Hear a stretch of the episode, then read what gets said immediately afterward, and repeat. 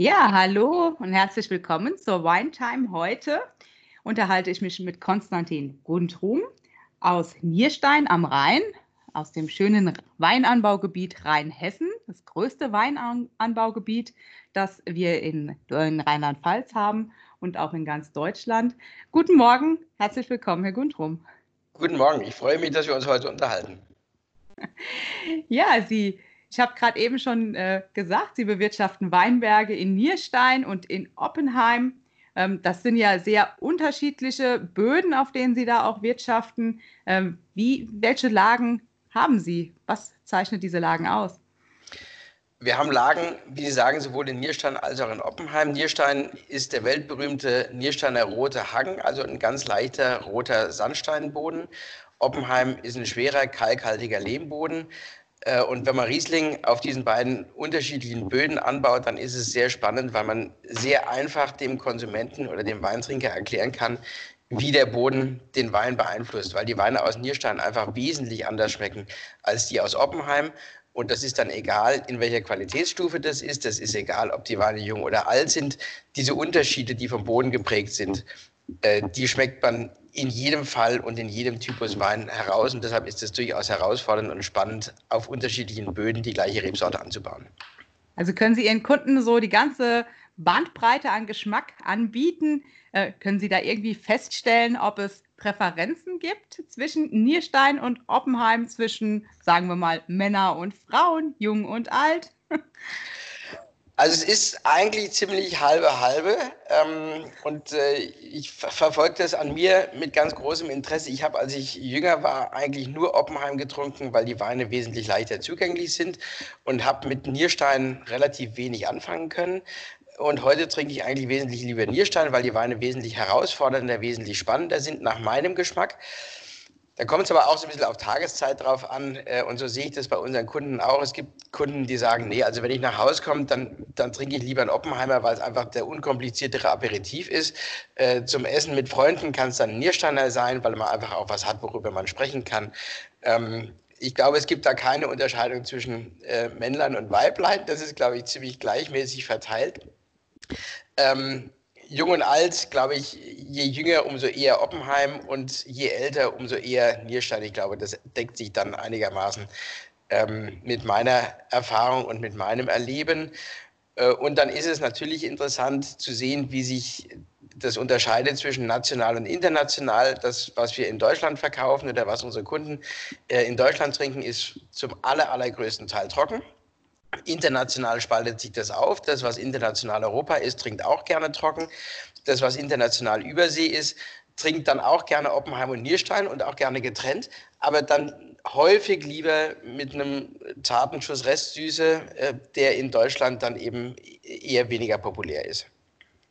Jetzt haben Sie schon ein ganz wichtiges Stichwort gegeben, auch eigentlich der eigentliche Grund, warum ich Sie auch als Gesprächspartner so spannend finde. Sie vermarkten Ihre Weine tatsächlich auch international und das als Weingut selbst. Wie ist, wie ist das entstanden? Das ist entstanden über meine Vorfahren. Also schon mal ähm, fünf Generationen zurück 1867 äh, haben meine Vorfahren zuerst begonnen zu exportieren in die USA, nach England und nach Holland. 1867. Äh, und mein Urgroßvater Louis Guntrum und mein Großvater Hermann haben das dann ausgebaut, äh, sowohl zwischen den Weltkriegen als auch insbesondere dann mein Großvater Hermann Guntrum nach dem Zweiten Weltkrieg. Wir hatten in den Hochzeiten des deutschen Weines in den 70er und 80er Jahren, als deutscher Wein wirklich auf der ganzen Welt ähm, eine außergewöhnliche Popularität genoss, etwa 80 Länder in aller Welt beliefert. Die UNO hat, glaube ich, irgendwie 203 Mitgliedstaaten oder so. Also wir haben tatsächlich fast die halbe Welt beliefert. Heute sind wir in gut 40 Ländern in aller Welt ähm, repräsentiert. Aber das war tatsächlich eine Aufbauleistung meiner Vorgenerationen Stück für Stück einen Markt nach dem anderen zu entwickeln. Und wie kann ich mir das heute vorstellen? Wie beurteilen Sie die Lage heute? Sie haben ja dann einen sehr, sehr guten Überblick über die internationalen Beziehungen, die natürlich auch immer politisch geprägt sind. Wie gut funktioniert im Moment der Weinverkauf in einzelne Länder im, im Vergleich zu den Erfahrungen, die Sie aus der Vergangenheit sammeln konnten? Also ich mache das Geschäft jetzt seit ungefähr 20 Jahren äh, und ich würde behaupten, dass das Geschäft früher ein gutes Stück einfacher gewesen ist und vor allem ein gutes Stück harmonischer gewesen ist. Gerade die letzten äh, zwei Jahre ungefähr sind von großen Herausforderungen geprägt. Ich zitiere nur die Beispiele USA und England, da können wir im Detail vielleicht noch ein bisschen näher drauf eingehen. Äh, der Brexit in England, ähm, die Regierung äh, und das entsprechende Verhalten in den USA machen den Handel dort wesentlich unsicherer äh, und über unsicher dann eben auch wesentlich schwieriger in, der Zusammenarbeit mit Importeuren. Also ich sehe insgesamt, äh, dass wir mit Unsicherheiten konfrontiert sind, mit denen wir vor fünf Jahren, vor zehn Jahren noch nicht konfrontiert waren. Und das betrifft nicht meine Beziehung zu meinen Kunden, sondern das sind im Wesentlichen politische Einflüsse, mit denen wir dann umgehen müssen. Ja, Sie sprechen das an, die äh, Konsequenzen des äh, äh, Protektionismus, gerade aus den USA, die sind ja jetzt ganz konkret spürbar geworden, besonders im letzten halben Jahr für Sie. Ne? Was wirtschaftliche Abschottung bedeutet, das erleben wir jetzt äh, direkt vor der Haustür und das betrifft natürlich Winzer ganz besonders, Sie ganz besonders als jemand, der dann auch ähm, ganz stark abhängig ist von, von Export von Wein. Und ähm, wir haben ja immer dafür geworben, Freihandelsabkommen abzuschließen, ganz konkret auch mit den USA. Es ähm, gab ja damals einen riesen äh, Streit um TTIP und heute sind diejenigen, die damals gegen dieses Freihandelsabkommen äh, auf die Straße gegangen sind, ja plötzlich sehr, sehr ruhig geworden, denn äh, ich hoffe doch, dass sich nach und nach die Erkenntnis durchsetzt, dass da auch ähm, mal, freie Demokraten den richtigen Weg gegangen sind ähm, mit dem Ansinnen danach, dass wir Freihandelsabkommen dann auch brauchen, damit eben äh, dann solche Phasen einzelne Präsidentschaften nicht entscheidend dafür sind, äh, ob Handel zwischen den Ländern noch vernünftig betrieben werden kann oder nicht. Und wie empfinden Sie das jetzt auch gerade mit Blick auf die Entwicklungen in den USA aktuell? Ich möchte da noch kurz in das Horn der Freiheit stoßen, bevor ich auf die Entwicklung in den USA eingehe, weil ich glaube, das ist ein ganz, ganz wesentlicher Aspekt äh, ob das in Handelsbeziehungen ist, ähm, das Thema Freiheit, ob wir in den letzten Monaten bei Corona gesehen haben, was Freiheit wert ist, einfach die, die Möglichkeit, sich frei zu bewegen, sich über Grenzen zu bewegen. Ähm, ich glaube, da haben wir in den letzten Jahren und Jahrzehnten eine Freiheit genossen und uns erarbeitet, die wir tatsächlich auch wertschätzen sollten und wertschätzen müssen. Und gerade in den, in dem, in, im Augenblick sehen wir, wie uns diese Freiheiten beschnitten werden. Ob sie uns beschnitten worden sind durch das Virus, äh, in unserer ganz unmittelbaren persönlichen Bewegungsfreiheit, in der Bewegungsfreiheit über Grenzen hinweg im Schengen-Raum, ähm, oder ob wir, um zum Thema zurückzukehren, die Handelsfreiheit sehen. Freihandelsabkommen, Sie haben TTIP ab, äh, angesprochen, sind immer so ein bisschen belächelt worden. Naja, wofür brauchen wir Freihandelsabkommen? Ähm, wir haben das in der Weinbranche äh, seit Jahren gesehen im chinesischen Markt wo China und Australien seit vielen Jahren ein Freihandelsabkommen geschlossen hat und ich immer wieder von Kunden in China gehört habe, deutsche Weine sind in China so teuer, weil die Zölle darauf so hoch sind. Und eure Kollegen aus Australien, die haben ein Freihandelsabkommen, damit sind australische Weine im chinesischen Markt wesentlich billiger. Davon abgesehen, dass die Einfuhr wesentlich einfacher ist. Und so sehen wir, ähm, dass auch in den USA äh, Freiheit ist ein wesentlicher Wert und den müssen wir uns erhalten, weil wir ihn uns erkämpft haben. Das ist keine Selbstverständlichkeit, die uns auf dem Silbertablett serviert wird. Äh, wir sehen in den USA äh, unter der Trump-Administration gravierende Einschränkungen im Freihandel. America First wird da immer als Stichwort genannt und das ist leider auch ähm, das richtige Stichwort. Die Weinbranche leidet im Moment unter einem Strafzoll in Höhe von 25 Prozent, der im Oktober 2019 äh, von der Trump-Administration ins Werk gesetzt worden ist. Und wie absurd die ganze Veranstaltung ist, zeigt, wo, das, äh, wo diese Strafzölle herkommen oder herrühren. Das ist eine Auseinandersetzung zwischen den USA und Europa über Airbus und Boeing. Der Streit ist 15 Jahre alt. Äh, und irgendwann hat dann die Welthandelsorganisation ähm, entschieden, dass Airbus, wenn ich das richtig verstanden habe, Subventionen bekommen hat, die sie nicht, nicht bekommen sollten und dass deshalb die Vereinigten Staaten ähm, erlaubt, den Vereinigten Staaten erlaubt ist, Handelssanktionen zu verhängen. Und diese Handelssanktionen sind verhängt worden gegen europäische Käse, gegen Wein, äh, gegen noch alle möglichen anderen Produkte, die mit der Luftfahrtbranche überhaupt nichts zu tun haben. Aber mit Branchen, die offensichtlich eine weniger starke Lobby haben als die Luftfahrtbranche. Und so haben wir also seit Oktober 2019 25 Prozent Strafzoll auf Wein weil Airbus Subventionen bekommen hat. Das kann man verstehen oder man kann es nicht verstehen, aber ich glaube, man kann den Ärger der Winzer verstehen, die sagen, wir müssen eine Suppe auslöffeln, die ganz andere äh, uns eingebrockt haben und wir zahlen die Strafe für Benefits, für Vorteile, die andere erhalten haben. Und was 25 Prozent Strafzoll bedeutet, lässt sich relativ leicht darstellen, kann sich, glaube ich, jeder vorstellen, wenn wir Wein in die USA exportieren. Äh, und bevor der in den USA an Land geht, äh, geht der Preis erstmal um 25 Prozent nach oben. Ähm, Geld, das in die Tasche, in, in die amerikanische Steuerkasse geht, dann wird entsprechend natürlich auch der Verkaufspreis um 25 Prozent höher. Jetzt stelle sich jeder Zuhörer vor, egal welches Produkt, er geht in den Supermarkt oder in seinen, seine Weinfachhandel und kauft eine Flasche Wein, die ist auf einmal um ein Viertel teurer. Sagt er, das kaufe ich natürlich nicht, da kaufe ich irgendwas anderes. Und das ist das Problem, mit dem wir kämpfen. Äh, und das ist einfach nur ein Beispiel dafür, wie wichtig Freihandel ist, wie wichtig unsere Freiheit ist, äh, wie wichtig es ist, dass wir miteinander kommunizieren, anstatt uns gegenseitig eins über die Rübe zu ziehen.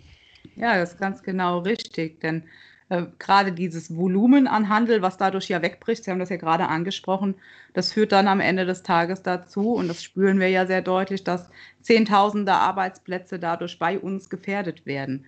Und ähm, wer jetzt noch nicht verstanden hat, hat, dass es besser gewesen wäre, mit Präsident Obama in den USA damals ein Freihandelsabkommen TTIP abzuschließen, als jetzt mit Trump äh, über einen Handelsstreit äh, reden und ausfechten zu müssen, der hat wahrscheinlich immer noch nicht verstanden, dass in einer globalisierten Welt der Weg zurück zur Nationalstaaterei nichts anderes bedeutet wie Armut und Vergangenheit. Aber das ist ja auch so eine ähm, so eine Rhetorik, die im Moment auch in Corona-Zeiten äh, wieder um sich greift, was äh, natürlich dafür spricht, dass wir diese Freiheit, die wir haben, die wir auch wieder zurückerhalten wollen nach der Zeit von Corona, auch jeden Tag wieder neu verteidigen müssen. Und ähm, gerade Corona selbst, der Virus, zeigt doch die Bedeutung und auch die Stärke von äh, globaler Zusammenarbeit gerade im Bereich des Gesundheitswesens, ähm, nur um das mal kurz anzusprechen, es war ja die Weltgemeinschaft, die weltweite Forschungsgemeinschaft, die dazu in der Lage war, das Virus innerhalb weniger Tage zu identifizieren.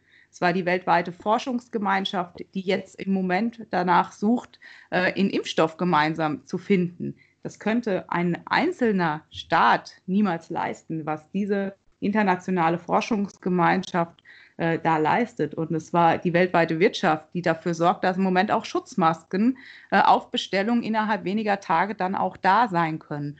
Das zeigt ja so ein bisschen, dass im Bereich der Wirtschaft und der Forschung die internationale globale Zusammenarbeit sehr gut funktioniert, dass die Politik aber in dem einen oder anderen Bereich durchaus äh, ihre Hausaufgaben nicht gemacht hat in der Vergangenheit. Und das äh, ist vielleicht doch eine schöne Überleitung. Sie haben eben noch den Brexit angesprochen. Das ist auch ein Zeichen von Hausaufgaben, die politisch nicht erledigt wurden. Und es ist ein, ein, ganz spannendes Thema. Sie haben da als, als Bundestagsabgeordneter einen wesentlich weiteren Horizont ähm, als ich. Aber das Thema Welthandel, Globalisierung, ich komme auf den Brexit gleich nochmal oder gleich gerne ausführlicher. Das Thema Welthandel, Globalisierung ist für meine Begriffe wesentlich wichtig. Wie gesagt, wir, wir handeln mit 40 Ländern in aller Welt. Das ist nicht die ganze Welt, aber es gibt einen gewissen Horizont. Ähm, Globalisierung ist in den letzten Jahren immer wieder als Schimpfwort äh, wie eine Monstranz vor sie hergetragen worden, die böse Globalisierung und wie sie uns schadet und was sie uns alles nicht bringt. Ich glaube, wir sind jetzt in Zeiten, in denen wir erkennen, was uns Globalisierung bringt. Sie haben äh, sehr gute Beispiele angeführt, wie uns in der Corona-Zeit Welthandel äh, und Aus Wissenschaftsaustausch einfach wesentlich schnellere Ergebnisse bringt, als wenn jeder sein eigenes Süppchen kocht. Ähm, an unserem kleinen, kleinen Beispiel der Zölle auf Wein in den USA lässt sich auch ganz klar zeigen, wie Welthandel allen äh, zu Wohlstand verhilft. Denn die 25 Prozent Strafzölle, die schädigen uns, die schädigen unser Geschäft in den USA unmittelbar. Interessanterweise schädigen sie aber auch den Weinhandel in den USA. Weil nämlich Weinhändler ganz klar sagen, ja, wir können ja ihren Wein nicht mehr verkaufen, der ist so teuer geworden. Die Kunden wollen aber gerne das Geschmacksprofil und das Geschmacksprofil des deutschen Weines, das kopiert uns keiner. Das gibt es in anderen Teilen der Welt nicht. Das heißt, zum Schluss hat auch der Weinhändler in den USA weniger in seiner Tasche, weil er ein Produkt nicht mehr seinen Kunden anbieten kann, wie er das bisher konnte. Äh, und das heißt, ähm, Protektionismus schadet allen Beteiligten. Wenn Donald Trump meint, er befördert damit America First, er schadet seiner eigenen Bevölkerung. Und die ist leider in Teilen nicht in der Lage, das zu erkennen. Aber wir brauchen Welthandel, um einfach den, unseren Wohlstand zu sichern und, den, und anderen den Wohlstand zu bringen, an dem sie gerne partizip verständlicherweise partizipieren wollen. Und das Thema Brexit, ähm, um darauf zu kommen, fällt in genau die gleiche Liga. Ähm, England meint, sein Geschäft besser alleine machen zu können. Aber England ist, äh, ob man das mag oder nicht, besonders die Engländer nicht mehr die Weltmacht, äh, die England noch vor 100 Jahren gewesen ist. Das heißt, eine Einbindung in die Völkergemeinschaft, eine Einbindung in den Welthandel ist mit Sicherheit hilfreicher, äh, als wenn ein Volk von 50 äh, Millionen vielleicht, weiß ich nicht genau, meint, seine Geschäfte jetzt komplett alleine machen zu können. Und zum Schluss läuft es immer wieder aufs Gleiche hinaus. Jeder der Beteiligten wird ein bisschen ärmer, weil der Handel nicht mehr so fließt, wie er vorher fließen konnte. Und das gemeinsame Miteinander wird wesentlich komplizierter und es wird wesentlich unsicherer. Wenn wir uns angucken, ob das die Weinbranche ist oder die gesamte ähm, Industrie, der gesamte Handel, der gesamte Austausch mit England, äh, welche Wolken wir in den letzten zweieinhalb Jahren gedreht haben, mit großen Sorgen, äh, angefangen bei einfachsten Themen wie der Logistik. Äh, wie haben wir uns Sorgen gemacht darüber, über ähm, kilometerlange Lkw-Schlangen auf beiden Seiten des Ärmelkanals? Ähm, das zeigt sich einfach über, über, die Unsicherheit, wie wickeln wir ab? Werden wir inzwischen in, in, Zukunft mit England auf die gleiche Art und Weise Handel treiben wie mit Angola und der Mongolei? Oder können wir das vielleicht doch so weiter betreiben wie mit Frankreich ähm, und den Niederlanden und Dänemark zum Beispiel? Ähm, Protektionismus führt zu Unsicherheit und Protektionismus äh, führt nicht zu wachsendem gemeinsamem Wohlstand, sondern zu wachsender, äh, zu, zu, zu, abnehmendem gemeinsamen Wohlstand.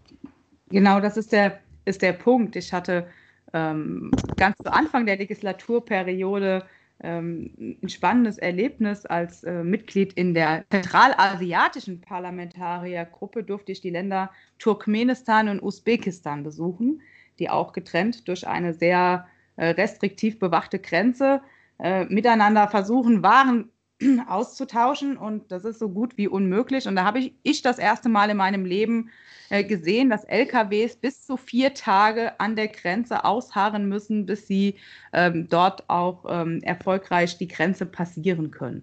Ich habe das meinen Kindern erzählt und konnte damals ja, mir überhaupt nicht vorstellen, dass wir äh, keine drei Jahre später die gleiche Situation in Deutschland erleben würden, nämlich äh, vor einigen Wochen, als dann die Grenzen dicht gemacht wurden und wir das ein, erste Mal aufgrund von Corona äh, unsere Freizügigkeit nicht, nicht, mehr ausleben konnten. Eine äh, Selbstverständlichkeit an Freiheit, die wir äh, uns auch hart erarbeitet und erkämpft haben als genau. Europäer in der Vergangenheit. Und das Signal, ähm, das ausgehend von dem Brexit natürlich auch in die Europäische Union gesendet wurde, ähm, musste doch eigentlich sein, das ist meine persönliche Meinung dazu, dass die Europäische Union daraus lernen muss, wieder stärker zusammenzuarbeiten, wieder äh, verbindender die Dinge zu suchen, die, äh, die sie eint und die Aufgaben zu lösen, die gelöst werden müssen, anstatt sich äh, in der krummen Gurken-Thematik, um dann auch mal auf die Rhetorik der Engländer zurückzukommen, da zu verlieren. Und ich glaube, das Zeichen ist aber immer noch nicht komplett angekommen in Europa, gerade im Moment sieht man das ja sehr deutlich auch im Umgang mit Corona. Da wurde ohne Absprachen wurden Grenzen zwischen den Ländern geschlossen und die Lehre jetzt muss doch daraus sein, dass das Öffnen gemeinsam erfolgen muss und auch ganz in dem Bewusstsein, dass man Europa als, als Institution und als Handelsgemeinschaft auch ganz schnell wiederbeleben muss. Äh, gerade die Jüngeren, ähm, wenn ich das jetzt zitiere, die zuhören, werden sagen, was ist denn das für ein alter Sack, der schon wieder das Kriegsende zitiert. Aber ich glaube, das, das Ende des Zweiten Weltkrieges ist ein wesentlicher Wendepunkt. Und die Freiheit, wie Sie das zitiert haben, Frau Konrad, die Freiheit, die wir uns erarbeitet haben in den letzten 75 Jahren in Europa, ist ein Wert, den wir nur unzureichend zu schätzen wissen. Und das müssen wir in Europa wieder hinbekommen, dass über allem unsere persönliche Freiheit steht. Die Freiheit, uns zu bewegen, ähm, die Freiheit, dem anderen seine Freiheit zu lassen, jeder innerhalb seiner Grenzen, so dass er den anderen nicht, nicht beeinflusst oder nicht schädigt. Die Freiheit, sich bewegen zu können, Waren auszutauschen. Ähm, die Freiheit des Geistes, die Freiheit der Meinung. Ähm, das ist das, was wesentlich ist. Und dem, das liegt zugrunde eben auch einem freien Warenaustausch. Äh, und wenn wir das nicht wieder mehr wertschätzen, ähm, dann werden wir auch in der EU uns zukünftig weiter um krumme Gurken kümmern. Wir werden uns darum kümmern, wer wem welche Schutzmasken wegnimmt oder nicht liefert oder äh, ihn unterstützt oder nicht unterstützt.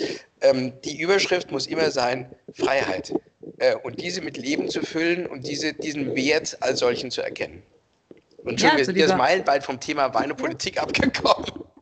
Das, das gehört ja auch zusammen, denn am Ende ähm, stellt man ja auch fest, vor allen Dingen, wenn man sich heute mit jüngeren Leuten unterhält, dass ähm, die Wirtschaft als ein abstraktes Konstrukt gesehen wird. Ne? Das ist bei den meisten überhaupt nicht mehr präsent als etwas, was jeden betrifft, was jeden einzelnen Haushalt betrifft, weil natürlich jeder, der irgendeiner geregelten Arbeit nachgeht, abhängig ist und ähm, auch davon profitiert, dass es ein Wirtschaftssystem gibt, was funktioniert. Und das ist ähm, auch eine Bildungsaufgabe, die wir in diesem Land zu leisten haben, dass funktionierende Wirtschaft unser aller Leben äh, und damit auch die Freiheit ganz maßgeblich positiv beeinflusst hat in der Vergangenheit. Und das ist schon allein deshalb ähm, der Einsatz für diese Freiheit immer wieder lohnt. Und ähm, ich glaube schon, dass das auch viel wieder mit dem Wein zu tun hat, ja.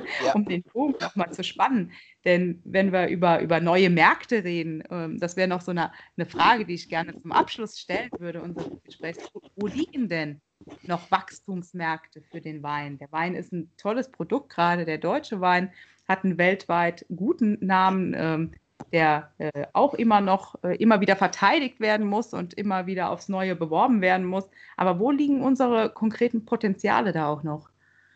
Also ich sehe keine ausdrücklichen Wachstumsmärkte, keine Märkte, wo ich sage, da können wir hin, da ist noch niemand oder da können wir ähm, unbeackertes Land äh, bearbeiten, um in, in, der landwirtschaftlichen Sprache äh, zu bleiben.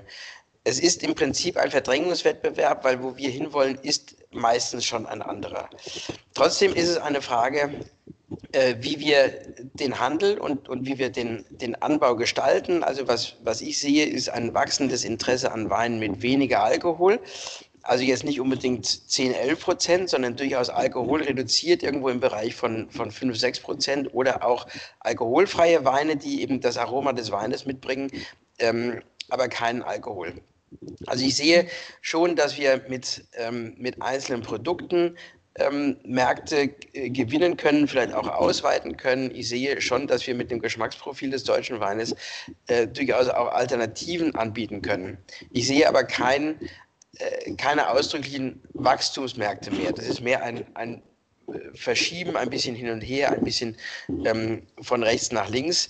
Ähm, und letzten Endes eben auch ein Ausgleich mit unseren Partnern. Der eine trinkt gerne mal einen Sauvignon Blanc aus Neuseeland und wenn er das dann ab, äh, ausgleicht mit einem Riesling oder einem Grauburgunder äh, aus Deutschland, ist das ganz interessant. Wir haben äh, Im Moment führen wir interessante Gespräche mit unserem Importeur in Island äh, über das Thema Grauburgunder. Äh, der sagte mir, naja, Herr Gunnar, also Grauburgunder, das kann doch kein Mensch aussprechen, das ist ja jetzt relativ kompliziert. Ich sage, es gibt eine Gesetzgebung seit vielen Jahren inzwischen, nach der auch wir aus Deutschland äh, auf Grauburgunder Pinot Grigio schreiben dürfen. Ich sage, das ist jetzt nicht meine große Leidenschaft, aber hilft Ihnen das? Sagte ja, Pinot Grigio ist hier super bekannt. Also wenn wir da was machen können, ähm, dann können wir da zusammenwachsen.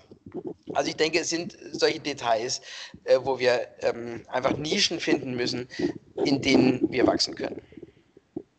Ja, das ist, äh, glaube ich, dann auch das, was wir auch wieder besonders gut können. Äh, Trends aufspüren und Nischen zu bedienen. Ähm, ich glaube, da äh, gibt es viele, viele Beispiele. Ihr ist ja dann nur eins davon. Und der Gesundheitstrend, den ich jetzt mal mit dem geringeren Alkoholgehalt ganz direkt auch ähm, in Verbindung bringe, einfach aus meiner persönlichen Konsumverhalten heraus. Das ist natürlich, glaube ich, schon ein Thema, was äh, auch stärker werden wird. Wein selbst ist ein äh, Produkt, was immer interessanter wird, auch für jüngere Leute.